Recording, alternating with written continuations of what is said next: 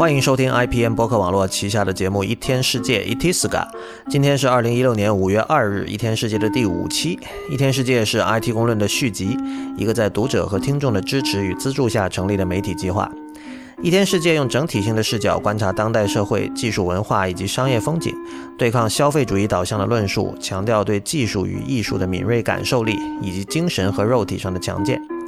和 IT 公论不同，一天世界在未来不会承接广告，更加不接受软文或植入。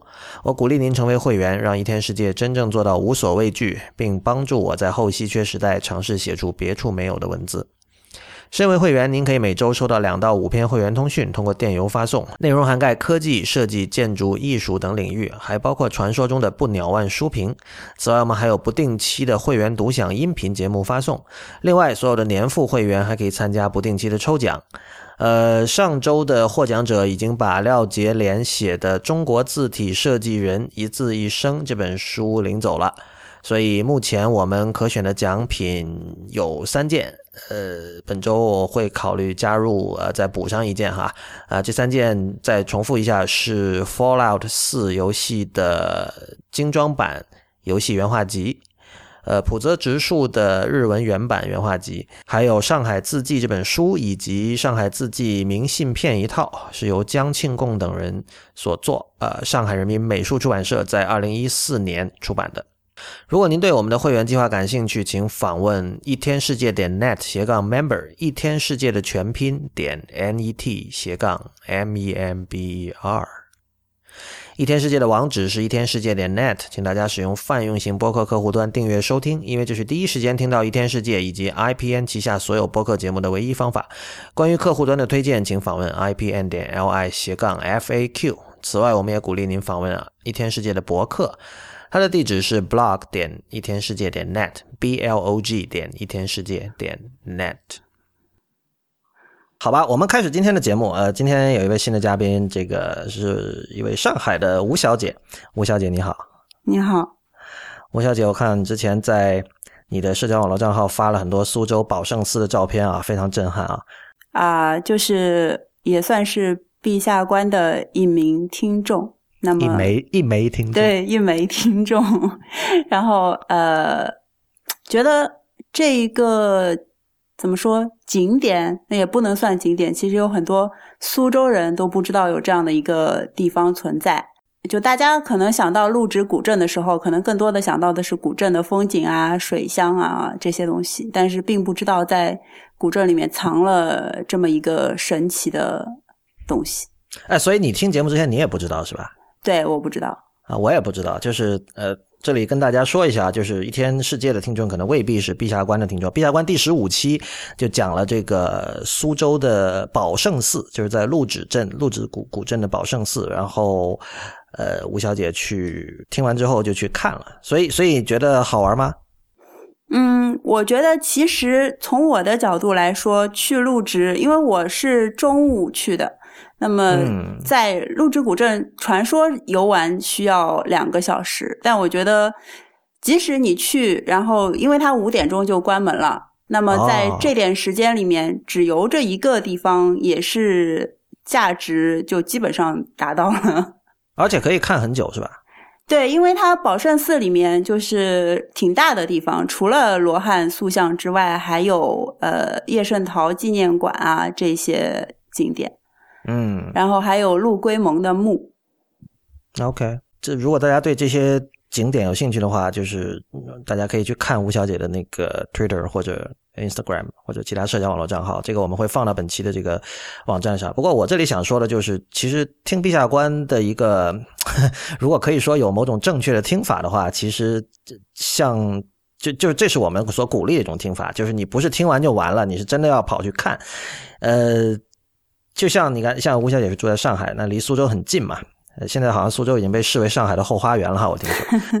高铁只要二十几分钟。对啊，对啊，对啊。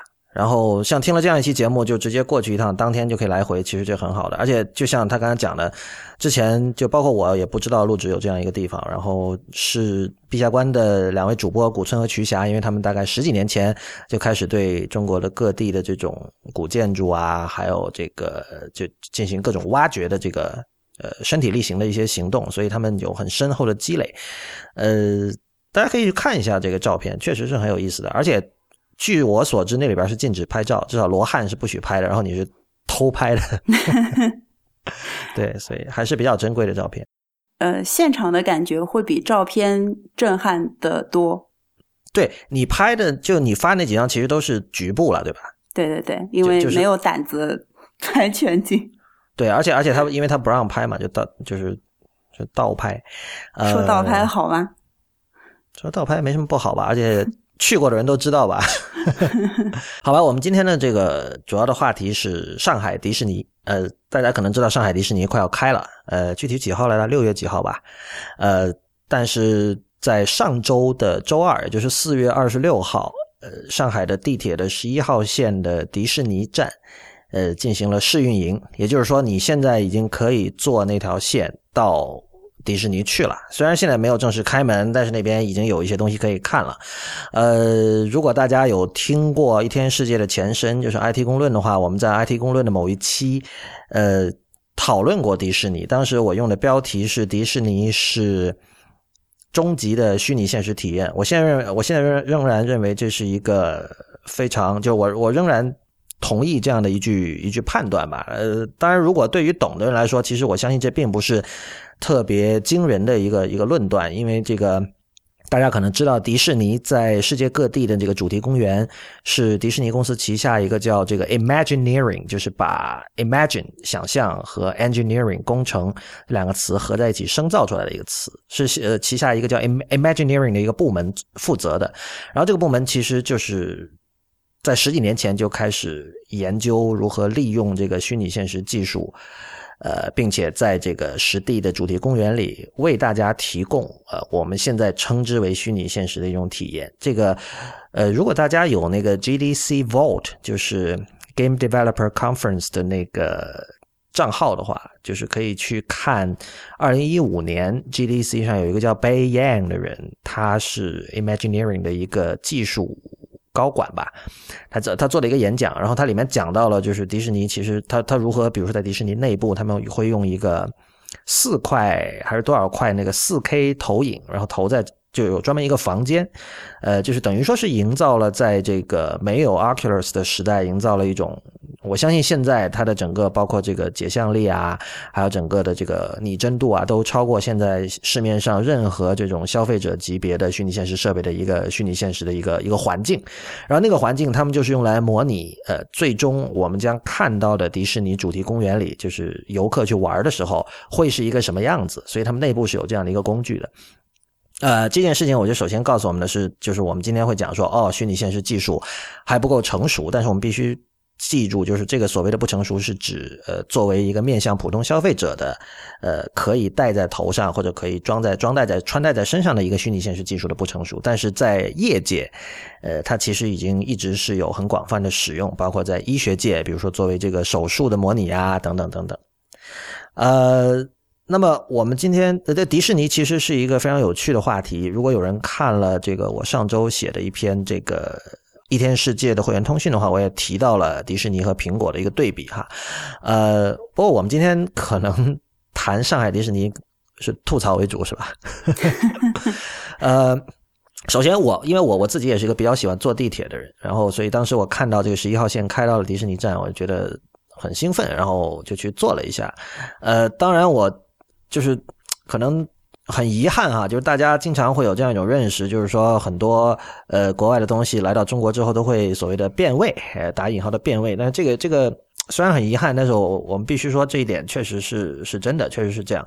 然后所以一开始其实我有在内心调低对这个迪士尼的这个期待，对。然后但是但是其实即便在这样的前提下，坐十一号线到迪士尼站的体验仍然是不怎么好的。就首先，呃，它跟之前的大家放出来的几款设计图都有很大的差距。那么关心这个话题的人，肯定之前也有看过那么几个还算比较梦幻的设计图吧？对，微信上很多了。对，然后有有一些就是我看到有一个还蛮好的，就是空中悬浮了很多像气泡一样的球，然后这样。当然，就是这些效果图做出来实景不一定有那么好看，但是我没有想到实际的情况会那么不好看。等一下，你说这些效果图是指那个地铁站的效果图吗？对对对。OK，对，这个其实是我相信很多人会有这个预期的，因为可能有很多人去过香港的迪士尼，然后。呃，就算没有去过，很多人可能看过网上的照片哈，就是香港是专门有一条迪士尼线的，就是呃，香港地铁有一条东冲线嘛，然后那个东冲线其中有一个站叫新澳，这个如果以前就是前前上周吧，大家有看我在那个一天世界博客上的文章，我里面提到了这个新澳改名的这个问题，这个这个另说，大家可以回头去看。但从新澳站呢，你可以转一条这个迪士尼线，迪士尼线就是直接从新澳开到迪士尼，一共就这两个站。然后可能很多人看过那个照片，就是那条线的那个。列车是特制的，然后它的那个窗窗子上都有那个米老鼠的头，然后包括里边那个的拉环，也是一个米老鼠头像的这样的一个样子。所以看到这个之后，就我们会期待说，这个上海地铁的十一号线的迪士尼站会不会有类似的设计，对吧？然后因为我没有看过你说之前的那个效果图哈，嗯，所以效果图跟实际是差多远？完全不一样。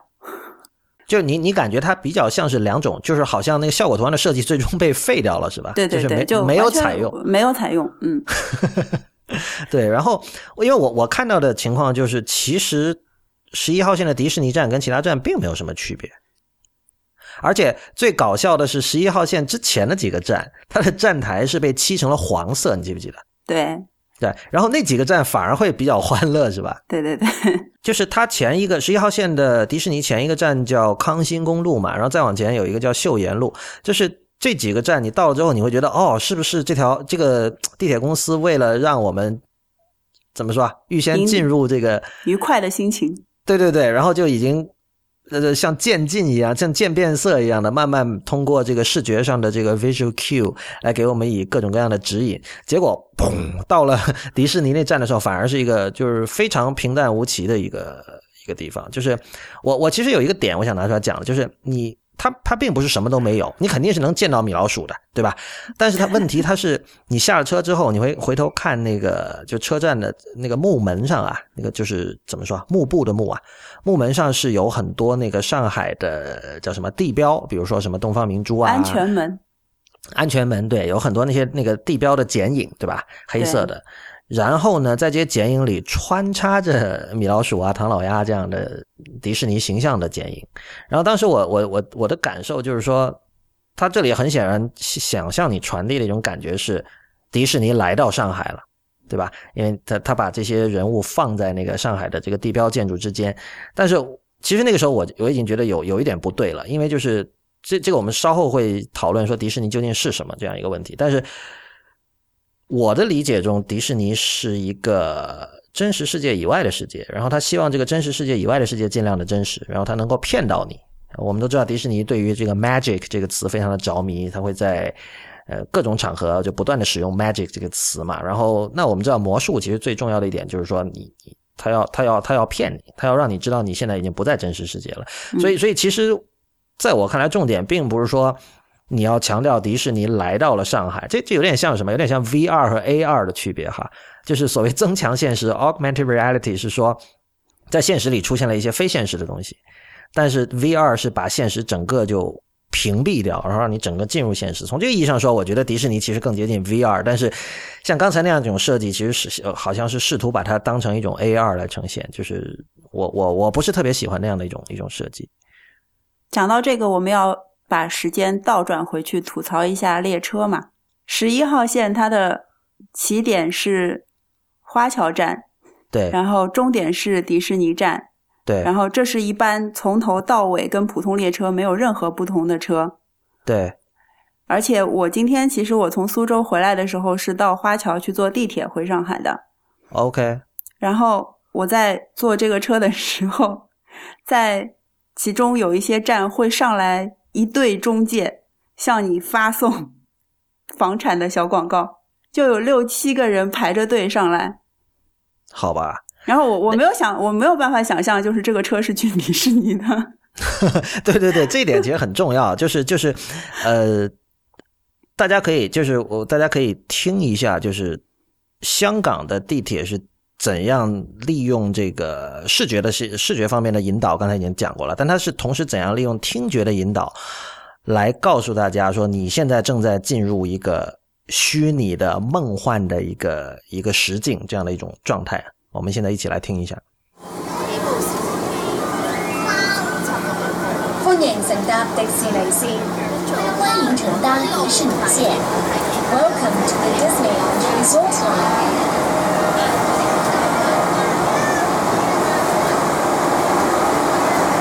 我哋即將帶你進入香港迪士尼樂園嘅奇妙世界。我們即將帶你進入香港迪士尼樂園的奇妙世界。We will soon arrive at the magical world of Hong Kong Disney. 对，所以所以就是，其实这个是这也是细节嘛。我觉得就是因为大家知道人类的各种感官来说，视觉其实明显是比听觉要强势的。所以很多时候我们其实，尤其是在中国，其实大家不太重视这个听觉上的引导，就是听觉文化这方面的问题。呃，但是你可以看到，在香港的这个迪士尼这方面做的是很到位的。当你听到上述的那些播报之后，你你的心情会肯定会有所变化。然后同样，当你从香港迪士尼出来之后。呃，在坐回那个新奥站的时候，它同样会有一段类似的录音，我们一起来听一下。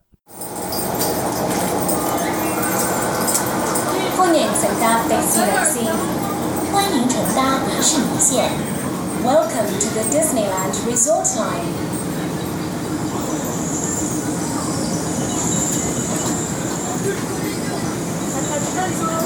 我哋即将带你翻去现代化嘅香港。我们即将带你回到现代化的香港。We now bring you back to the modern city of Hong Kong.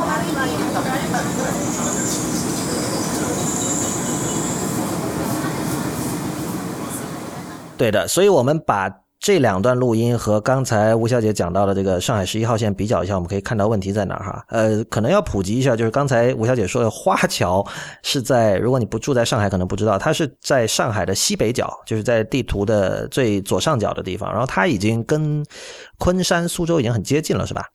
它在昆山，好像啊，它在它它不是上海，它不是上海，对。OK，对，所以这是一条很长的线路。然后，嗯，怎么说呢？就是。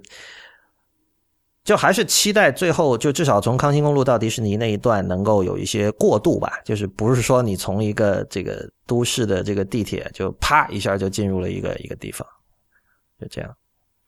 嗯，然后然后真正的问题其实是从那个地铁站出来之后，对吧？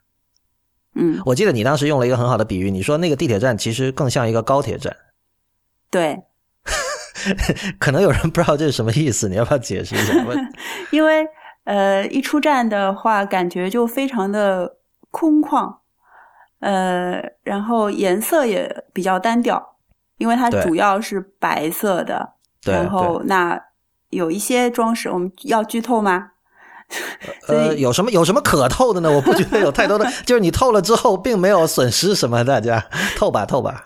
就应该网上也都有照片嘛，就是房顶上有一些黑色的洞，作为作为装饰。这个真的真的很奇怪，就完一点也不梦幻。对，而且它是这样的，就是很多人看了那个洞会想到那个被人吐槽过很多遍的深圳机场嘛。对对对。对，但我必须说哈，这个密集恐惧症的问题另说，但深圳机场至少把这个洞做到了极致。就上海迪士尼墙上那天天花板那个洞，就像一个就是三流的，就是家家居设计师啊，叫什么软装设计师做出来的，就是有点像是中国有哪个家居品牌模仿了那个日本那个伊东丰雄的那一栋楼啊，反正就是就是一种很拙劣的对一个。现成的被视为好设计，或者说洋气，或者说高大上的设计的一种模仿，就是确实非常莫名其妙的。就放在这里有一种不知所云的感觉。没错，不知所云，对，非常准确。然后这个这个其实还是在列车层了，就是刚出来的时候看到的。然后上去之后，其实是更加用触目中心。你刚才讲的高铁 用触目惊心不准确，因为因为那个空间整体上来是没有什么个性可言的，对吧？对对就是比如说，我们可以想象一个很不喜欢 Hello Kitty 的人。他去到一个到处都是 Hello Kitty 的一个地方，他可以说触目惊心，但是但是那个站给人的感觉就是就英文叫 nondescript，就是没有什么、嗯没有什么强度的一个地方，所以就是你很你，我觉得你说高铁站呃有一个很重没有特色。没有特色，而且你刚才有一点说的很准确，就是它的尺度太大了。这个也是高铁站刚开的时候给我的最大的一个负面印象，就是你从一个地方走到另一个地方要很远。比如说你去那个售票机取了票之后，然后你看到你是第几个闸口，然后你走过去，经常要走很久，呃，对吧？然后整个的那个、那个体积也是这样。这个这个其实，在对于中国的建筑空间来说是个老问题了，就是嗯片面的追求这种宏伟啊，这个庄严啊，但是其实就很不适合人行走，包括北京的马路啊什么的嗯等等等等。然后，但是但是，就其实那个站还有别的问题吧，就是我们看到，呃，我刚才说 nondescript，我我们会看到说。这个站，它的它在视觉形象上可能并不符合人们对一个迪士尼站的期待。那人们的期待是什么呢？那除了有这个鲜活的颜色这一点，它是没有的，对吧？刚才你讲过了。但是那当然，另外一个常见的期待就是这里是不是应该有一些迪士尼的人物？就是它在符合期待的地方也很奇葩。对对的，因为我们看到这个站的中央确实是有两只米老鼠，一只男一只女，就是 Mickey 和 Minnie。呃，但这些米老鼠有什么问题呢？那个你来跟大家说一下。呃，它是一蓝一红的造型，然后表现是男和女，然后是以整体是以一个剪纸的风格来塑造的一个雕塑。然后呢，那大家在看到哇，这里有个两个米老鼠，第一个反应总归是我来到了迪士尼，我想和米老鼠亲密接触。我不说，就是说不去摸它、碰它，我至少想和它合个影。但是在这两个 米老鼠的周围有一个直径，我我不知道多少米，那个那个大概有多少米啊？直径？十米肯定有吧？对，就反正你伸手是肯定就姚明来，他也伸手够不到那那两个米老鼠。对，然后就是他有一个围栏，把那两个米老鼠围起来了。对，就首先你你其实你并就我看到他的第一个反应就是，其实这两个米老鼠长得那个样子，我也不太想跟他合影。但是其次就是说，他 为什么要把人跟那个隔得那么远？就非常非常奇怪的一个玻璃的围栏，一个对，你你可以圆的。你你可以你可以想象，就是主事者当时的心情，就是说，哦，这个东西如果大家都凑上去，可能会要摸脏的，对，然后但其实就是，呃，这这也也就我们不能拿我们的口味就是扩展出去，有有可能真的有人想和他们合影，但是至少你我看了是不会想跟他合影的。就是就首先那两个东西它。呃，它是剪纸风没错，但是我我们也不是说剪纸风就一定会有问题，但是那、嗯那那两个东西 确实不可爱。不可爱，对。然后其实我不知道，就是因为你我都没有去过东京的迪士尼哈，就是我不知道那边有没有什么试图把它日本化，因为日本人不是最擅长搞这个嘛，地方特色，嗯对，什么东西都要搞，就就是要把它和风化，然后往往他们做的还不错嘛，对吧？嗯然后这这是一个老问题了，对于中国来说，就是很多时候我们希望把一个东西本土化，但是我们就是我们又不知道什么是中国特色。就其实今天的人真的是不知道什么中国，就除了一些像死尸一样的一些符号，就比如说我们在整个迪士尼，就是现在的那个叫迪士尼小镇。里面嗯能够看到的很多这个剪纸的形象啊，还有很多中国结的形象，比如你嗯经常在那个小镇里看到一些米老鼠的头，那个头都是架在一个中国结上面的。呃，还有包括有时候你会见到一些什么旗袍啊这样的这些元素。除了这些元素之外，其实我们并不知道什么是中国风，所以所以这确实是个很大的问题。就是你你我我可以说你换别的设计师。或者你问我说，哦，你觉得不用剪纸，那应该用什么呢？呃，还还是说你觉得米老鼠就应该保持原来的那个样子，完全应该不中国化呢？我觉得这这些问题都是可以讨论的，但是就是现在很难有一个怎么说啊，非常具有可执行性的一个方案，说哦，你只要怎么怎么做，这个东西就可以呃形成一种大家能够接受并且能够认受吧，能够认同与接受的一种中国风。这个现在是个无解的题，我觉得。就是他的这种选择是一种不太会出错的选择。啊，是吗？你觉得？但但是还是出错了呀。那出错，的我们是小小众吗？不是，但我我觉得是这样。我觉得真正不会出错的选择，难道不是不本土化吗？我觉得不本土化会会有人吐槽，啊，真的吗？也会你。确定吗？就他说为什么来了中国不把米老鼠中国化？这个也很奇怪吧？我我我觉得哪怕是现在的中国的这种氛围，嗯，都不一定会有人这么说。也是，但他给我的感觉是，这个设计师是一个外国人，就是一个想搞中国风的外国人，或者是一个想想迎合，就是说把这个东西设计给外国人看的中国设计师。哦，真的吗？我我觉得其实是这样，就是外很多这个外籍设计师，当他想玩中国风的时候，呃，我们我们可以他会玩，其实会玩更偏的一些东西，而不是这种大倒陆。也不是，也不是，也不是。我我们可以吐槽，就是说他对于中国的认识是符号化的，而这种批评往往是也确实是正确和有效的。但是我觉得外国设计师有一点，这可能是一个专业训练的问题，就是他们在尺度和比例上的拿捏会比较比较到位。嗯就是他可能也玩旗袍，也搞什么这种什么剪纸，但是他就是我觉得比例问题是很多就是中国的官方设计或者说呃相对就是没有足够现代化的设计里经常出现的一个问题吧。就是我觉得那两个米老鼠其实就有这样的问题，而且而且必须说它的它的那个怎么说啊？像米老鼠这么一个 universal 的形象，就大家一眼都能认出的形象，那两个其实不是那么容易。就是首先它的性别特征不是那么明显，嗯虽然它用蓝红分别表示男和女，但是就是我一开始我真的是要看一下才能够确认。因为它的那个外形其实已经模糊了。对你，大家可以想象一下剪纸风嘛，因为剪纸就是一个非常，呃，可以大家可以想象一下巴洛克艺术嘛，就是非常非常雕琢，然后细节非常多的，对吧？对，而且它不是很清晰的把那个鼻子眼睛给剪出来的那种。是的，是的。呃，回头这个我们也有照片会放到这个本期的网站上，大家可以自己去看一下。不过我我觉得你刚才那个吐槽其实是最最到位的，就是这样两个东西要把它围起来，而且而且就算这两个，就是无论如何都不应该把它围起来。就确实这个东西整个你讲的就是说你要去接触它，就算你你不去摸它，至少。它得是一个让你感觉是出现在真实生活里的东西，而不是一个要被呃什么东西要被围起来，死人才要被围起来。就是我我至少我我围起来围的不要那么明显，太夸张了。对啊对啊，就是它，它是一个大的圆形的围栏，然后你从这个这个圆的边缘和这个米老鼠之间大概可以站四五个人吧，就这么远。然后你从地铁站出来哈，我们知道现在其实迪士尼并没有完全开，然后你现在去的话呢，你能看到的是有一个，那是一个人工湖还是一个天然湖啊？不太清楚，反正是有个湖，然后你可以看到那个有有现在现在开放的有一个叫迪士尼小镇的一个地方，那个地方其实就是怎么说？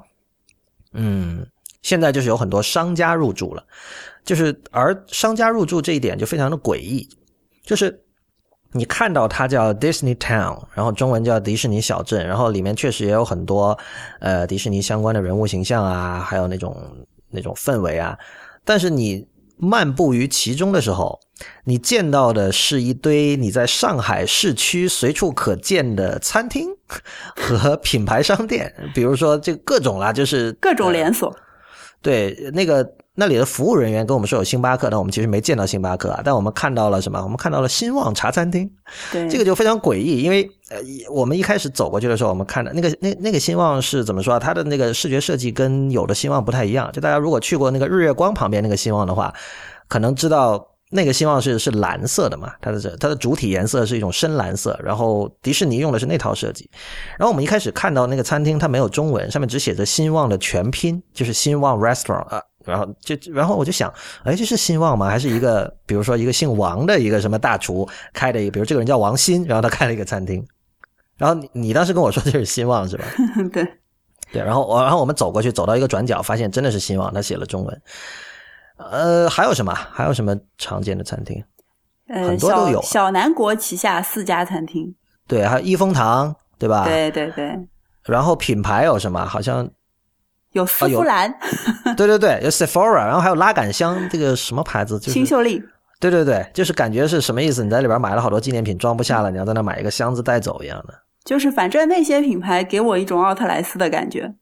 OK，我觉得诡异的就是，就当然刚才大家听到了那个香港的那个广播哈，他他去的时候说，我现在带你进入这个，我现在带我们现在正带家带大家进入迪士尼的奇幻世界，然后出来的时候他说，我们正带你返回现代化的香港，就是这里这种呃两地分离的感觉其实很明确的嘛。嗯，就当你去迪士尼的时候，你是去到一个一个新的目的地，这个这个地方就是就是说的夸张点，几乎有点像，比如说我要去月球了。然后我现在带大家返回地球，我们现在去月球是这样的一种感觉，就尽尽可能的营造这种，就是说你现在已经不再处身于你的日常生活中了，因为日常生活大家都有很多烦心的事儿嘛，这点我觉得非常重要。但是当你去到迪士尼小镇，你会发现里面充斥着一堆就是你平时在日常生活中随处可见的品牌的时候，很诡异。就是上海的这个这个设计，就感觉你把油倒进了水里，猛力的晃，然后他们就。混合在一起了，那种浑浊的感觉。那个北语真的也老。那个，我我我就给我这样的感觉。我自己去过的只有那个 Orlando 的那个迪士尼，然后我印象就是那边，比如说在我不记得具体，因为它那有好多个园区嘛，什么像当然最有名的是 Magic Kingdom，然后其他有什么 Epcot，还有什么 Animal Kingdom，乱七八糟的。然后在其中某一个园区里，我当时在那吃饭嘛。然后就那里面的餐厅其实并不是，至少我在那里面吃的，比如说我当时吃的是一个五十年代主题的餐厅。然后它什么意思？就是它里边的服务员都打扮成那种，就是就是怎么说，old times 五五六十年代那那时那时候的那种怎么慈母啊，就是妈妈的那种形象。然后每个人都穿着围裙，而且每一个服务员都非常的胖，这个一定是挑选过的，是故意要营造这样的一种形象。然后，呃，他们点餐的时候就会把你当成他的子女一样的训斥，比如说，如果你点了什么他认为不该点的东西，他会拿纸巾丢你，真的是会丢你的。所以就是我这种餐厅的设计，同样也是你你可以觉得这个很很 tacky 或者很 touristy 或者很很游客或者怎么样，但是。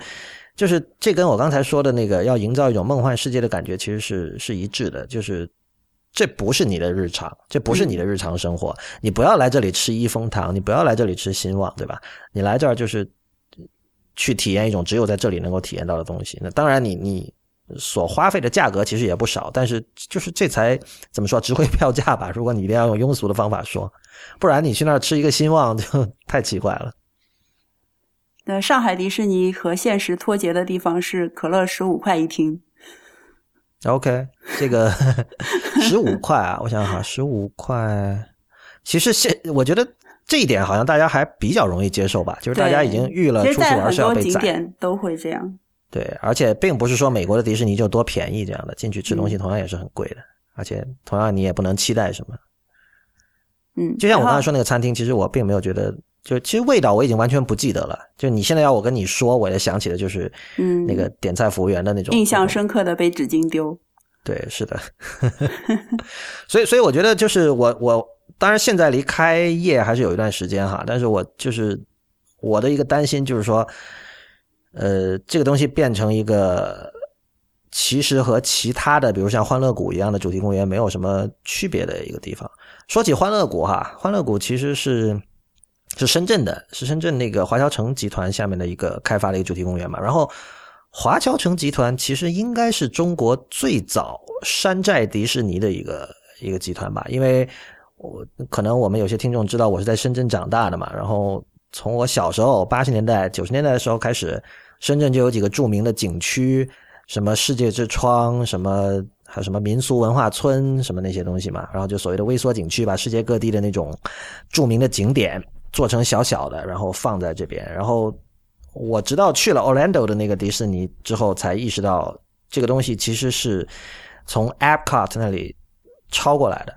那所以世界之窗梦幻吗？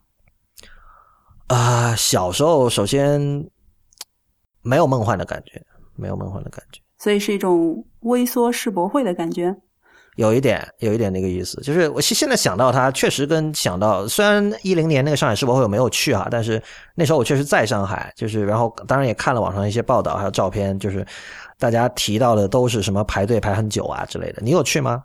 我去了三次。哦，真的？那你有排队排很久吗？排排队的我都放弃了。哦，对我去三次也是为了陪，就是各种外地来的朋友。OK，不是，那你觉得有梦幻的感觉吗？嗯，没有。不过我我是这么想的哈，就是那浦泽直树那个《二十世纪少年》里，他把那个七零年的大阪世博会当成了一个重要的一个桥的一个背景嘛。然后那虽然是虚构作品，但是他也反复提到了就是排队，嗯，所以所以我怀疑都是要排队的。迪士尼也要排队啊。当然当然，呃，不过我我觉得这里有一个问题哈，就是说像世博会这样的东西，在在二十一世纪其实多少已经有一点过时了，就失去意义了。嗯就是呃，我当时在 Orlando 去那个 Epcot 的时候，呃，我看我我当时看到我就很震惊，我说哦，原来世界之窗是山在这里的。但是你你想一下，其实，在五十年代六十年代的时候，Walt Disney 本人，呃，他那个时候去想象一种所谓的现在听来非常陈词滥调的什么世界大同啊这样的一种理想哦，他说哦，我现在比如说有钱了，我要把世界各种各样各地，然后古今中外的各种文化都要收拢到一起，聚集在一起，然后让大家来这玩儿，搞得很美好、很乌托邦的样子，让大家理解其实天下一家，大家不要打仗啊什么，就就这样的一套理念哈，在当时还是很前进的，对吧？嗯然然后这这这个理念其实贯穿于整个迪士尼的各个地方，就是最有名的可能那个 It's a Small World 那个那个景点，就是在香港叫小小世界嘛，就是那首歌，呃，它的两句粤啊，我不让我唱了吧？在那那首歌的那个粤语版本是黄沾先生填的词词嘛，就我觉得那是一个就是超越了原版英文歌词的一个一个歌词，非常的精彩。然后就是那那就大家坐着船，然后你看各种这个世界不同文化的那种人物被做成了那个布偶，然后个都是会动的，他们叫什么 animatronic 那样的东西，然后你是会有一种感动的感觉。但是这些东西，我觉得就是如果你如果上海迪士尼把它呃只是当成一个普通的。呃，园区只不过是打了一个金字招牌，打了一个迪士尼的金字招牌来运营的话，其实我觉得就很很可惜啊。所以这里涉及的一个问题就是说，迪士尼究竟是什么？就我们知道世界上有很多迪士尼的粉丝，呃，他们会就像星战的粉丝一样，对吧？然后就我不知道，因为我知道你你并没有去过任何一个迪士尼景区，就是你你对你对这样一个就除了那些动画以外，你对迪士尼的园区主题公园的期待是什么？当然在，在我看来，是一个和欢乐谷这种娱乐项目有很大不同的地方。啊，等等，真的吗？就是你一开始就这么认为的吗？我有，但是你知道，就是其实你刚刚讲到的，就是说会跟欢乐谷这些雷同还是怎么样？然后我我有一个事情我没有告诉你，我买了、我买了六月七号试运营的票子，所以我 我很快我要再去看一遍，到底会怎么样？哦，那很好啊，到时候可以来再聊一聊感想。不是，那那什么意思呢？就是因为我我听到我还挺惊讶的，因为一开我在没有去迪士尼主题公园之前，我对它的期待其实是跟欢乐谷什么那些差不多的。对，你知道我有朋友说，然后我们就约好大家一起去试运营嘛。然后那我说不知道娱乐项目都开出来了没有？然后我有朋友就说：“哎呀，那些可怕的我不要去做。”就他预期有啊，他说他说的是那些有危险的我不要去做，所以他的预期是就跟欢乐谷一样，会有很多那种看上去很刺激、很危险的项目，机动游戏，不是你们说的就是像过山车那些东西嘛，对吧？就把人放上在上面荡来荡去啊，在高空啊，哦像这样的一些东西。对，所以所以在在我觉得在很多人的心目当中，还是会有这样的一个想象。哦，这些这些其实是不多的，至少在 Orlando 那个园区里是不多的，只只占很少一部分比例。对，这就是我我讲到我们刚刚讲到的这个问题，就很多人还是会有这样的感觉，就是迪士尼跟欢乐谷是一个类似的东西。嗯，对，但我我可能是因为有很多迪士尼粉丝的朋友，所以我可能对这个了解会多一些，知知道的更多一点。对对对，虽然我没有去过。不是，那你了解什么了呢？你可以跟大家讲一下。嗯，我觉得那些娱乐项目还是一种让你身身临其境的全方位的三百六十度的感受。对啊，这就是 VR 嘛。我觉得这个是最标准的 VR 的定义。我是这么看的，我觉得任何人，如果你是比如说现在自诩为 geek 或者自诩为什么 early adopter，任何对于这个未来稍微有点兴趣的人，你就你不可能对迪士尼不感兴趣，因为就是这里面有太多太多这个细节了。就是 VR 是一点，就是呃，你像我，可能我我从二零一四年底开始用那个 Gear VR，然后开始断断续续的，就是呃自己在用，然后去各种展会上试用各种什么 Oculus 还有 HTC Vive 这种东西，就是对于现在这一波就试图把 VR 设备微缩化、消费者化的这些尝试，我一直就非常关注。但是你把这个跟迪士尼一比，你会发现就是他们走的是那么的前。虽然说这么比不是很公平，因为就是在迪士尼，呃，以前也反复提到了，那是一个高度可控的这样的一个环境嘛。呃，你可以控制你所身处的这个空间里的一切，比如说，呃，简单来说，当屏幕上出现蛋糕的时候，它可以喷一些香味出来。这种东西你说起来现在觉得很土，很多人想到以前的四 D 电影什么的。但是当怎么说，就是当你执行的好的时候，它的效果是非常惊人的。而事实上，你要觉得它土的话，你完全可以问说：难道现在 HTC Vive 和 Oculus？这些公司以及为他们开发各种 experience 和 VR 游戏的这些第三方开发者们，他所追求的东西难道不就是这样吗？对吧？就只是说现在的这种家用的消费者级别的 VR 设备，甚至还做不到那样，还做不到迪士尼在它园区里能够做到那种 VR 体验。对啊，就是你一个 VR 头盔带给我的体验，甚至还不如四 D 电影吧？对，你觉得你觉得土可能是概念上的土，但是事实上。按照现在大家对 VR 的想象走过去，可能最终达到的终点也就是这样的一个土的终点。我觉得，我觉得这件事情是必须要想清楚的。然后第二点就是，呃，这这里我想重点讲的还是 AppCart。呃，上周那篇会员通讯我提到了，就是 EPCOT 这个这个单词，这是这是个缩写，就是它的全称叫 Experimental Prototype Community of Tomorrow。就是说，呃，明日社区的实验原型，这是个什么东西呢？现在的 AppCart 它就是 Orlando 的那个迪士尼呃主题公园里面的其中一个，因为它有很多个不同的主题公园嘛。然后这个主题公园里有大量这种，你可以说是科教吧，就比如它讲究讲这个什么，从远古的恐龙，对吧？生物从几百万年前一直的这样不不停的演进的过程，然后他们这个就是。怎么说啊？这就是无所不用其极，就是丧心病狂的利用各种这个大型装置来向你讲解这个就科学常识。就可能呃知识的这种层次可能更加适合小学生或者中学生，但是他们就是那种完成度还有那种无所不用其极的程度是非常非常惊人的。就是你你你可能你是坐在一个剧场里，然后剧场的这些座位都是可以转动的，舞台也是可以转动的。对吧？所以你能看到的东西非常非常有意思。然后他又可以随时，他想喷个烟就喷个烟，是吧？想喷个香味就喷个香味。呃，这这就是在在那样的一个环境里，呃，如果你是一个科教者，或者如果你是一个想寓教于乐的人，你你你手中可以拥有的工具真的是非常非常的多。而且在那样一个环境里，事实上你可以看到，啊，设计工具的人和使用工具的人是一群人，都是这个叫所谓 Disney Imagineering 的这样的一个团体。所以那那真的是一个非常。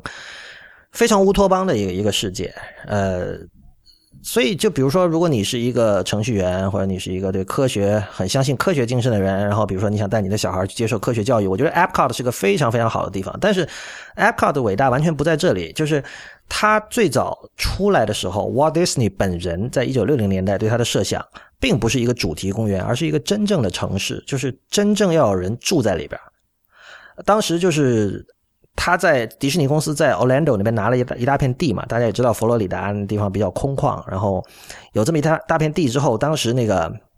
迪士尼据说就是说，他觉得现在这个城市化的问题已经很严重了。就我们现在都知道的一些问题，比如说这个拥堵啊，还有那个这个空气的质量等等问题。他就觉得，哦，我的这个怎么说，我的孙子一辈要生活在这样的世界里，这不行啊。那我现在功成名就了，是吧？我要想想，就是我有我有我有真正的社会责任感，我要想想怎么改善这个社会。然后他就想说，哎，你看我们做了这么多这个。没有这么多了。我们在加州做了这个主题公园，对吧？很成功。然后后来这个五十年代的时候，他呃做了几个大型的装置，包括刚才讲的那个 It's a Small World，在那个参加了纽约世博会的展览，也都很成功。然后说，我们能不能把我们建这个园区的这些经验运用到城市规划上来？然后我们建一个真正的城市。所以他才会把这个地方叫明日社区的实验性的一个原型啊。他本来的构想是，举个例子，就是他。地面上是不许不许跑汽车的，嗯，就是他会在地下做两条汽车通道，一条是给这个普通人走的，就普通人的私家车走的；另一条是给货车走的。然后，此外，在地上的这个交通完全通过这个高架的单轨火车来实现。那这个当然，这个这个事情最后他并没有做成啊，因为那个六六年的时候，Walt Disney 人就去世了。但是，呃，他为 Epcot 所构想的这些东西，现在你在现在的 Epcot 主题公园里能见到一些，比如刚才说的这个高架的单轨火车。你现在如果去 Epcot，你你就是坐那样一个火车去的。我当时坐那个火车，我就觉得这个火车看起来就很有那种呃 retro futuristic 的感觉，就是明显它是旧的，但是。明显，你可以想象它在当年是多么的前卫，多么是未多么的未来，而且你今天看的时候仍然有一种未来的感觉。比如它很安静，对吧？可能让你想起现在的一些电动车啊之类的，然后很安静，而且很呃很稳定，这样的开过去，呃，非常非常有趣的一个地方。那小火车跟悉尼的小火车真的好像，环绕着城市有一圈这样的单轨的小火车啊，对对对，悉尼这个。单轨列车其实是相当有趣的。我们我们可能先要跟听众说明一下，是这个这个列车已经停运了，在二零一三年已经停运了。然后很有意思的是，它的有两节还是几节车厢吧，后来被 Google 买去当做那个办公室来使用了。而这个这个单轨列车，它在悉尼就是它是真实在这个真实生活中使用的嘛。然后它的停运其实恰恰说明了这样的一种乌托邦式的构想的。在生活中所遇到的种种障碍吧，就是我所知道的是，当时是那个悉尼的市民是有一些反对的声音，就认为这个东西其实并没有真正的融入悉尼的，呃，怎么说啊？交通就公共交通网络并没有很好的融入，然后后来可能乘坐的这个频率也不是很高，导致这个是这个。投入的成本也并没有完全的收回，因为单轨列车还是比其他的其他种类的这种轨道交通是要昂贵很多的。不过呃，你可以介绍一下，就是你你当时你就你在它关闭之前你赶上了哈，就是你你看到的是一幅什么样的景象？所以那个是实际在生活中使用的是？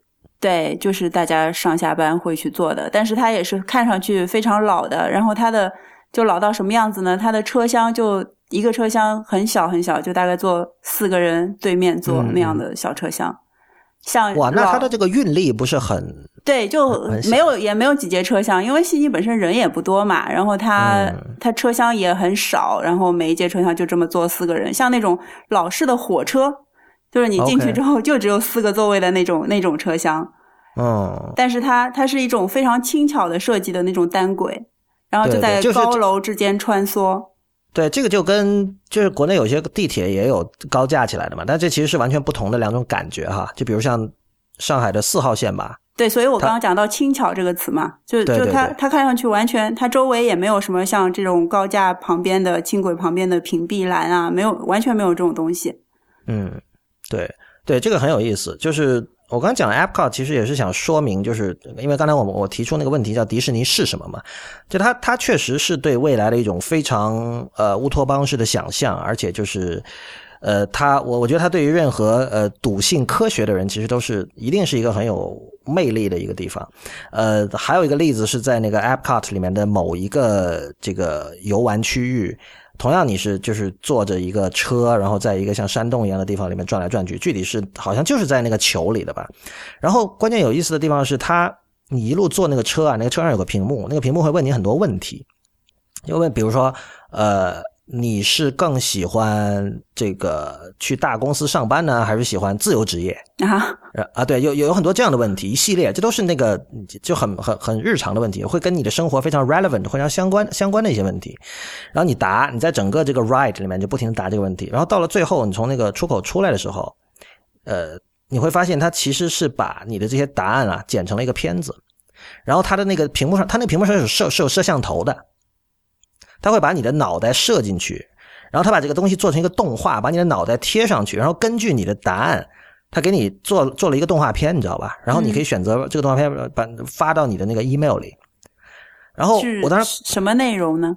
内容就是比如说，呃，我印象最深的就是，呃，当时好像我选择的是不在大公司上班，喜喜欢就是异地，呃，是不是异地办公啊？就是说可以在任何地方工作这样一种生活形态嘛。嗯。结结果非常搞笑，好像他就。呃，把我做成了一个在沙滩上冲浪，然后又在沙滩上拿着笔记本在敲什么东西的那样的一个状态啊，所以它就是每一个选项，它其实都有一个动画的表现。对对对，当时就那个我觉得非常震惊啊！就是虽然那个东西你要说里边涉及什么很高的技术含量也没有，但是它就执行的非常到位，而且你完全想不到会有这样一个东西。本来你你被问那些问题，你还觉得很烦嘛？为什么就你做之前也不知道是要干这样一件事情。不知道的，完全不知道的。那车外面是什么呢？呃，那车是在一个室内运行的。所以就只是坐车答题。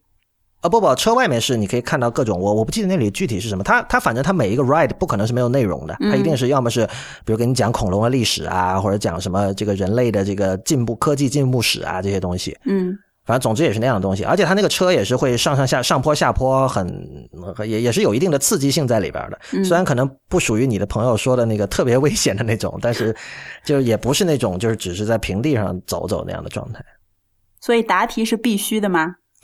答题，我我不知道不答会怎么样，反正那是我答了。嗯不，但但我就觉得，就是那个题最后，他剪出来的那个片子，就是呃，跟现在的生活有极高的相关性，而且你可以想象，那些题那那个东西，它当时设计的时间应该也是十几年前应该有了吧？也就是说，那个就是你想像什么异地工作这样的问题，到现在仍然是很多人会考思考的问题，而且而且事实上，现在的很多新的技术，呃，恰恰对这个异地办公的可能性带来了新的这个挑战嘛，会让人去去重新思考这样的问题。就是它可能并不像很多人以前想的那么简单，说哦，因为有了网，所以我们可以在任何地方上班。其实其实这个是会有很多问题的。那个我前两天写那篇一天世界的博客也是说这个事儿嘛，就是现在有很多互联网产品，它对于这种异地登录已经做了限制了。那当然，这种限制它一开始的初衷可能是好的，比如说它是为了防止欺诈什么的，对吧？防止什么刷单什么，或者不管，就是因为世界上坏人还是很多的嘛，所以一个拥有巨大这个用户量的产品肯定要考虑这些问题。但事实上带来的结果就非常奇怪，比如说像我遇到了这个，因为我在不同的城市使用 Uber，结果我的 Uber 账号被虽然是短暂，但仍然也有也有个半天大半天吧。被被封锁这样的一个状态，就很奇怪啊！而且那个客服给我的解释是说，呃，因为你在非常住所在地登录，对吧？所以你的账号被暂时锁锁定。就是，呃，这些问题都会让人重新思考异地工作的可能。但是你可以看到，其实其实迪士尼在很早的时候会有这样的思考，包括像那个很有名的那个叫 Carousel of Progress 那个那个东西。他他也是从二十世纪初开始去一路回顾人类科技的这个发展嘛，然后回顾到九十年代的时候，你会看见里面有一个呃老奶奶戴着一个 VR 眼镜在那玩游戏，就是当时就只能狂笑了。我觉得那个时候 那是九十年代，你知道吗？对，那那个我看了几张照片，真的还挺有趣的。对啊，而且他他里边做的那些假人都做的很，我呃也不能说很真吧，就你明显看出他是假的。但是他又他又没有到恐怖谷的那个，我觉得他很好的避开了恐怖谷的那个区间吧。就他的那个光线也很好啊，就投下来，然后在一个场景。对，我不知道，我我我本来我本来有想过讲那个我在日本玩的那个游乐园，不过算了。就我上次去台场那边，就是那个商场里面的那个游乐园。嗯，讲啊。那那那个游乐园的呃设设施，就是游乐项目，其实非常。怎么说？那时候还没有 VR，我去的时候，嗯，还没有出来这个东西，就没有没有像现在这么红。你对对对，就什么 Oculus 那些公司还没有火。对，但是就是那那个游乐项目给我的是一种相当的进入式的体验。嗯，是什么呢？就是它它比如说有有，我记得的是有两两个项目，然后它会设计的是，就其实类型是比较相似的。那一个是。开着一辆车在丛林里面逃亡，就后面有个怪兽在追你。然后还有一个呢是开着一个船，然后在那个就是急流当中，然后还有还会有从瀑布冲下去的那样的一个体验。然后反正两两个都差不多啦。然后它是整个是用那个设备，就大家都会坐到一个像过山车一样的那个小车厢里面。嗯。然后它的整个车厢是会跟着，因为前面是一个很大的屏幕嘛，就那个屏幕的视角基本上可以覆盖到就是你人人的整个视角了。就它虽然不是就是像我们刚刚讲设计的时候做的那种全全全封闭的，但它已经覆盖了你的你的余光，它都对对对，余光它都包括到了，对对对对，所以你基本上你看到的就觉得你是身身处其中的，然后它前前面放的就会是你前进的那个路路线上的一些景色。然后它的设施会就是这个车会配合着画面的这个角度。会有一个角度上的倾斜，然后还会有一种重力的感觉。就你觉得，就它往瀑布下冲的时候，你觉得这个车真的是在往下冲，然后同时会有那个水喷到你脸上。对，对你这个，这个我觉得你刚才说那个，就是视角的问题，其实很重要啊。就是现在我们都觉得只有三百六十度的视频才能够满足 VR 的需求，但是。我们永远不要忘记一点，就是人的后脑勺是没有眼睛的，所以这这这这就意味着，如果像你刚才说的那种情况，就是当你的眼睛往前看的时候，然后所有你的包括你的余光都被屏幕所包围的时候，这时候已经是 VR 了。嗯，相反，如果你的背后也有也有影像的话，你反而要面临一个我在特定的时间点该看什么的问题。你要转来转去的去看。对，而且这个转来转去不是一个好的体验。这个很早之前就有那个新媒体艺术家做过这样的尝试，他就比如说搞四块屏幕，然后把人包围起来。这个时候受众很多时候他是会，就你如果你没有恰当的引导的话，其实他是会很迷茫的。嗯，而且呃，我们完全可以说，在这个时候，其实你是在强迫观众在担当剪辑师的这个角色。就我们可以问，比如说你你去拍三百六十度的视频。剪辑师这时候要做的是什么？因为剪辑，剪辑的本质就是说我截取现实的一部分给大家看，你只能看我选择的这一部分，对吧？但是。如果你在捕捉现实的时候，你就是用像什么 Google Jump，或者你自己拿拿一圈那个 GoPro 摄像机搭一个这样的呃 VR 视频拍摄装置的话，你你你本身你默认已经是把现实的全部把它拍摄进来了。那么谁来做这个截取现实的工作呢？如果你你三百六十度都有都有视频的话，其实是观众在做这个工作。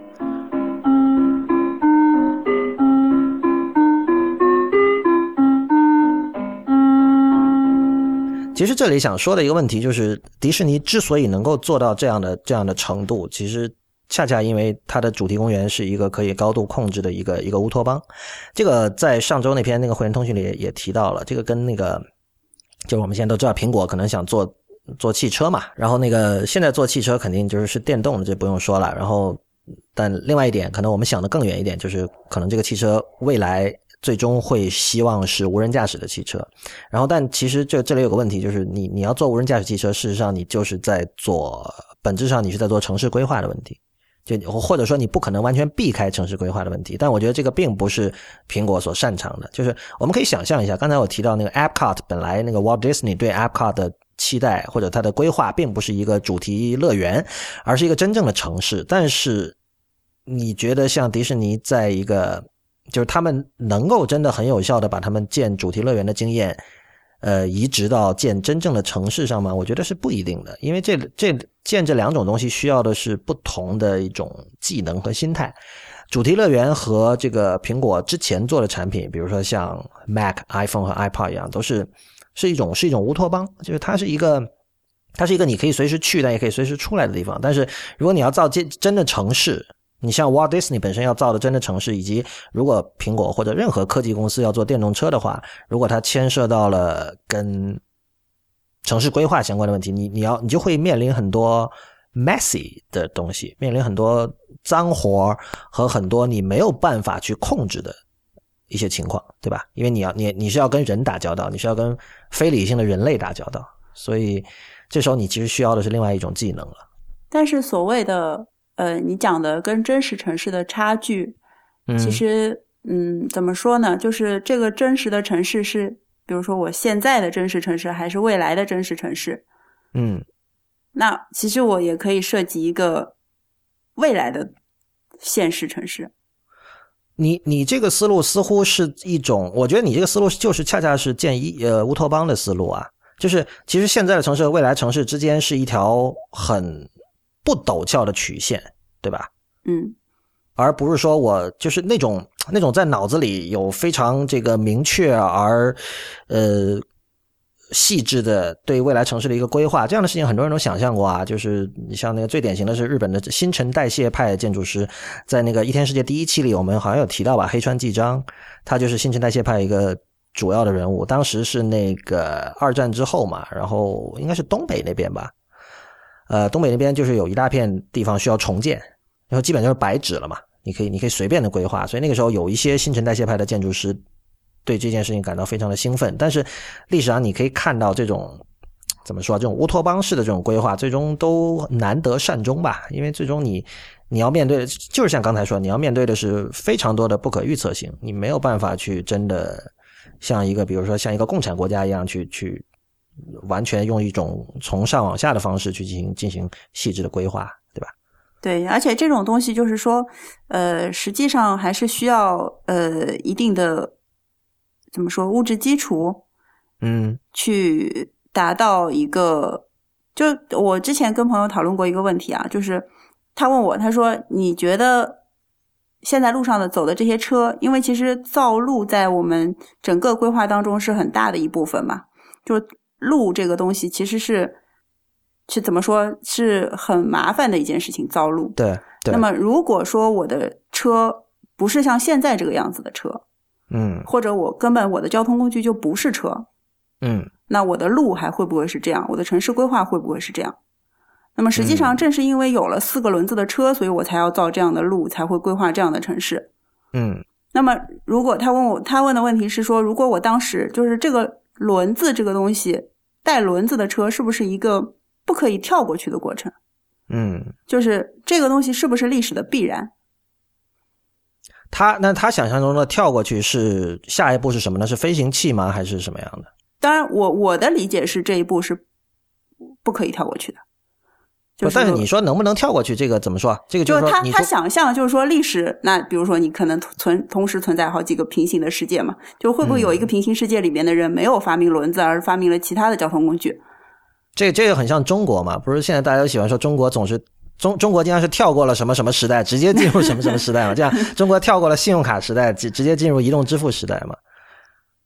这这个没准有可能的，就是我明白，就他的想象可能就是过于狂放，所以现在不太容易不太容易把这个想象延续下去。但是如果你把这个尺度收小一点，是会有这样的情况的。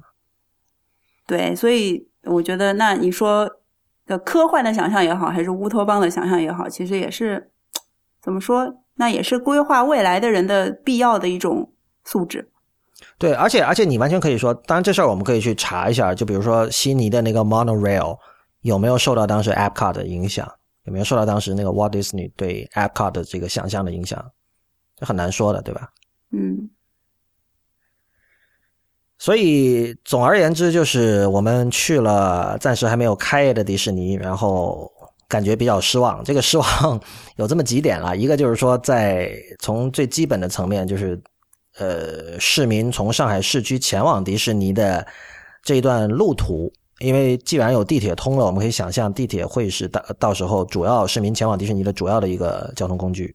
这段路途并没有呃恰当的去营造一种梦幻的感觉，呃，然后同样在出来那个地铁站里，我们并没有看到非常理想的。呃，有梦幻感觉的这样的一个设计。相反，呃，我们看到所谓的符号化的中国风被硬性的插入了这个呃迪士尼的一些人物形象里，然后最这个最终给人让人产生了一些负面的感觉。然后，但可能最本质的问题仍然在于，呃，究竟怎么说啊？这个跟上海政府还是有比较直接的关系的吧？这个项目，因为我记得建了好久啊，呃，五年。可能都不止，因为我知道上海要建迪士尼应该不止五年了。今年二零一六，我觉得应该是在二零一零年之前就有这个消息了。呃，但不管怎么说，这个很显然是就是我们已知的哈，就是上海市政府为了进一步增加上海作为一个旅游城市的魅力，呃，做的一个工程。呃，我们之前也讨论过，其实上海你要问人说上海有什么好玩的，其实很多上海人是答不出的，对吧？没有什么好玩的。对啊，或者你能够答出的都是一些。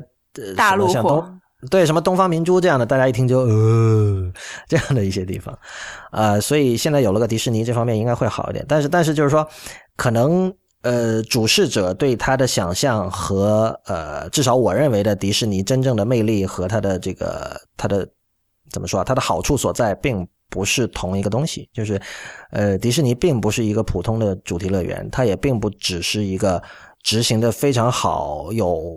百年历史还没有百年历史，有半个世纪历史的一个主题乐园。它它其实它是就像我上次说的，它是终极的虚拟现实体验。然后它同时也代表着一种呃人类对于乌托邦的一种一种想象。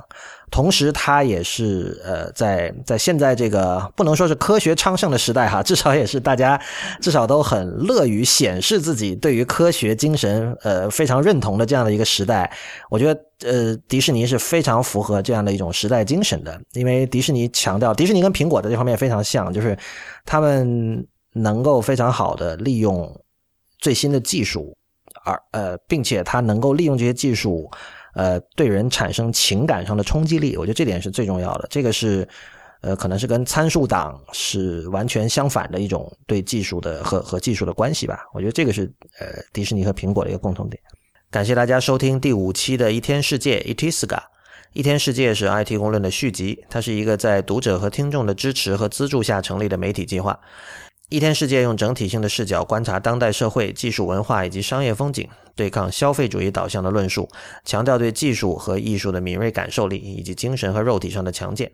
对一天世界的会员计划感兴趣的朋友，请访问一天世界点 net 斜杠 member，一天世界点 net 斜杠 member。